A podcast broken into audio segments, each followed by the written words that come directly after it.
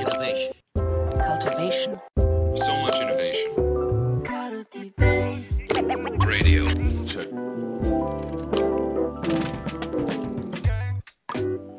皆さん、こんにちは。皆さん、こんにちは。安西です。みなべです。よろしくお願いします。はい。はい。行きましょう。カルティベースラジオ。はい。やりましょう。毎回、あのーゴニョゴニョ言いながら、更新頻度が落ちてる言い訳をし続けてたら、はい。とうとう直接的に更新頻度を上げてくださいっていうお願いのお便りをいただきましたね。そう、通勤してる間、ね、毎朝聞いてください。だから、はい。1週間に4回とかアップしてたから、ま、毎朝聞けるルーティンだったんですよね。だからそうですねほぼねそう、はいそう、自分のルーティンを崩すなと。なんかそういうフィードバックをいただいたんで。は すいません。い。はい。ルーティンを作り出しておいてね、そうそうそうそう。急にやめるっていうことをしてたので、はい。はい。あの、ちょっと更新頻度を少し上げていきたいなと。なんか、そう、前回意気込んで、あの、撮るぞって言ったらね、なんか30分ぐらい、あの、レクチャーをしてしまったのでね、はいちょっとあれはあれで思う。そうね通勤時間の人によってはね、会社に先に着いちゃうみたいなぐらいの長さだったんで、はい。そうですね。ちょっと通勤中に聞くものではなかったですね。はい、そうですね。結構、はいあのー耳で聞いてたけど、止めて、あの、メモを取る、取るときに聞き直したみたいな声もいただいたんで。10回聞き直したみたいな話とかね、ありましたからね。いらっしゃいましたね。はい。はいなんでちょっと軽く通勤中とか、まあちょっとした時に聞きやすい、あの、短めのやつもちょっとね、増やしていこうかなと、元のスタイルに戻そうかなと思っておりますけれども、まあ、きょ今日は、あの、はい南さんにぜひ聞きたかったのが、ちょうど、えっと、今週末土曜日、7月24日土曜日の午前中に、あの、はいみなべさんがカルティベースのね、ウィークリーイベントに登壇するじゃないですか。します。はい。登壇したとも言えます。もうすでに。はい。そうそう。はいで、毎回カルティベースの土曜日のイベントって、あの、ライブでやってるんですけど、今週だけちょっとイレギュラーで、えーゲストのね、ご都合とかもろもろ、あのーリアルタイムで会わなかったんで、ちょっと事前にトークディスカッションのところだけ収録させていただいて、で、当日それを、あの、司会を務めた東南がリアルタイムでちょっとお届けするみたいな感じでやろうと思ってるんで、ちょうど昨日収録が終わったんですよね、それの。終わりました。はい。はい。で、イベントのタイトルが、元々の、えー、広報だと、うんちょっと待ってくださいね。不確実性を乗り越えるチーム作りの流儀はい。ということで、はえー、広木大地さんにお越しいただいて、うんこう、久々に、あのー組織論の専門家で、組織のテーマにしてディスカッションだったと思うんですけど、ちょっとこれ、あの、収録をしたてほやほやだと思うんで、なんか、はい。振り返りというか、どこら辺がポイントだったのか、見どころ。見どころですか？はい、聞けたらなと思うんですけど。はい。見どころは、あの、僕、土曜日に、あの、ワクチンを接種したんですよね。でその前の週のね。はい、そうそう。で、副反応がめっちゃ出てきて、体調はすごい悪くなかったん、特に悪くなかったんですけど、うんなんか、めっちゃとにかく、なぜか脳みそが全く回らないって状況が あって、だひろきさんとのイベントの手前に、東南さんとワンオンワンして、今脳みそ稼働率20%で言葉が出てこなくてマジでやばいっていう相談して、で、事前に丁寧に打ち合わせして、で、その不安な状態のまま臨んだイベントなんですけど、でもイベントの中では結構脳みそが劇的に復活をして、あそうなんだ僕不安だったんですけど復活して、知り上がりに言語化を促されて、結構いいディスカッションができたんじゃないかなって。あそうなんですね。あめっちゃ楽しいですね。そはい。う。なんで、なんかそのあたりの僕の心情みたいなところがすごい見どころなんじゃないかなって思ってますね。結構ワクチン副反応様々ですけど、あの、頭ぼーっとする系、はいなんか、風邪薬とか、すごい、なんか飲みすごい、本当に、だ後のぼーそうそう。そう。そう、鼻炎薬を大量に飲んでしまった時の頭がぼーっとする系の 脳みそシャットダウンされてるような状態。あの、っていうのじゃなくって、あの、当日の 見どころについてお話しすると、はい。そう、あなんか、二つの DX とはみたいな、なんかそういう話があったんですよね。で、うん見どころって、あの、二つあるかなって思って、多分見ていただくと、DX についての誤解がリフレームされるんじゃないかなっていうのが、まず一つ目にあるんですよね。なるほど。はい。デジタルトランスフォーメーションっていうと、なんか IT 化することかなで、思う人いると思うんですけれども、なんか手で作業してたやつを全部ツール入れることでしょ、みたいなね。はいはいはい、うん。そうじゃねえって話をめっちゃしてて、結局、そう、重要なのって、結局のところ、まあ、テックとかソフトウェアだったりとかが当たり前に産業的になってきている中で、その産業に適した組織体質に組み替えていくことによって、結果ソフトウェアとかが導入できるような状態、うん DX にしていくっていうのが、まあ、まず、ハウの本質なんですよね。はいはい。なんか、うんそうそう、だから、あの、今までめちゃくちゃ、あの、車とか列車とか使ってたかもしんないけれども、飛行機が生まれたから、飛行機に乗れるような体質にちゃんと変えていきましょうみたいな。うんうん飛行機使ってないけど、いいものだから。でもそれを使うには、ちゃんとそれのトレーニングしなきゃいけないし、組織自体をツールに合わせて変えていかなきゃいけないよねっていうのがあって、うん。なんかツール、結構技術のデジタルトランスフォーメーションの良さって、なんか技術的に便利になったら行動習慣って変わるじゃないですか。スマートフォンとかが出来上がった時って、人の行動習慣って変わったじゃないですか。そうですね。テレビじゃなくて YouTube を見るようになったりとか、うん習慣自体が変わるのがあって、人自体が変わるんですよね。だから、まあ、組織だったり人とかをちゃんと逆にデジタルに適応させていくっていうのが DX の本質の一つであるっていうのがリフレームされるのかなって思うんですね。うんうんっていうのそれがはい、ポイント一つ目。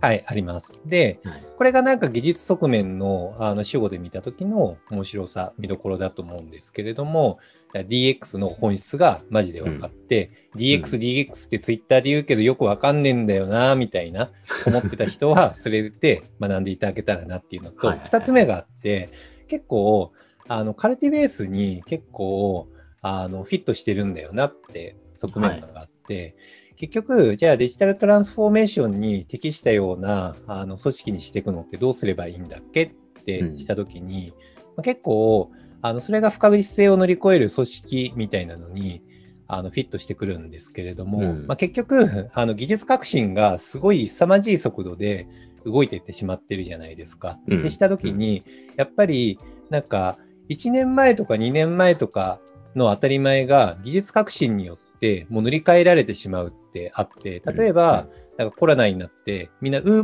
Eats とか当たり前に使うようになったじゃないですか。そうですねそれによって、多分、なんか、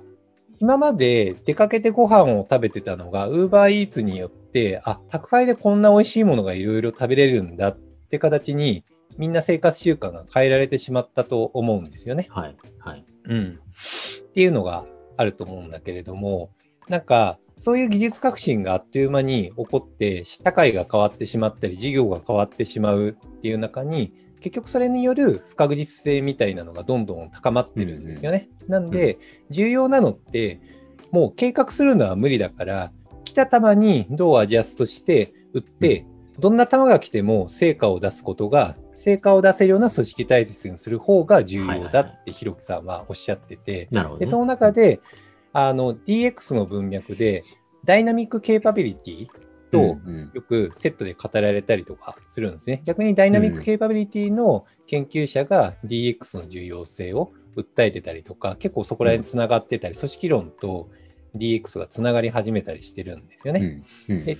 ダイナミックケーパビリティって要はさっきみたいな話で、まあどういった不確実性な環境であっても、組織の内部のリセリソースだったりとかアセットを組み替えていく、こう柔軟に組み替えていくことによって、結果、目的が達成されるように、不確実性に対応できるように組織的にするみたいな話だと思うんですけど、うん。あの、先生の専門領域ですよね、ここら辺ってきっと。専門かどうかわかんないですけど、でもちょうどあれじゃない、あの、はい。前回その30分レクチャーで話したはいような、なんかその多様なケイパビリティをどう活かしていくかみたいな話の時に、そもそも計画して対応しはいて必要な人材を揃えてみたいなはい。発想から、うん。そもそも切り替えていかなきゃいけないみたいな話にも通ずるところですよね。はい。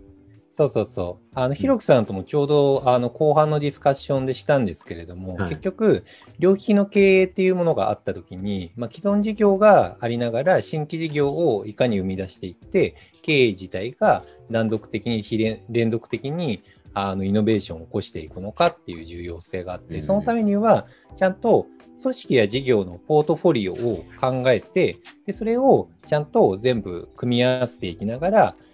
結果不確実性に対応できるような事業や組織人材の組み替え組み合わせ探索をしなきゃいけないんだよねって話をしてたんですよね。うん。っていうのが、ちゃんと組織的にダイナミックに行われるようにすることによって、それを加速させるためのものが DX であるっていう。話をしてて、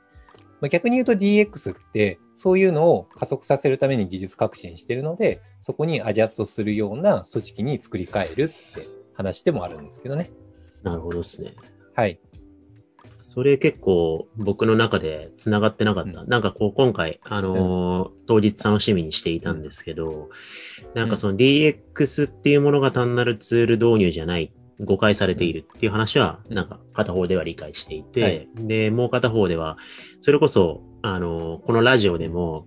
こうウォーターフォール型からアジャイル型に切り替えていくとか、アジャイル型っていうのは組織学習の方法なんだみたいな話とかしてきましたけど、なんかその二つがなんか、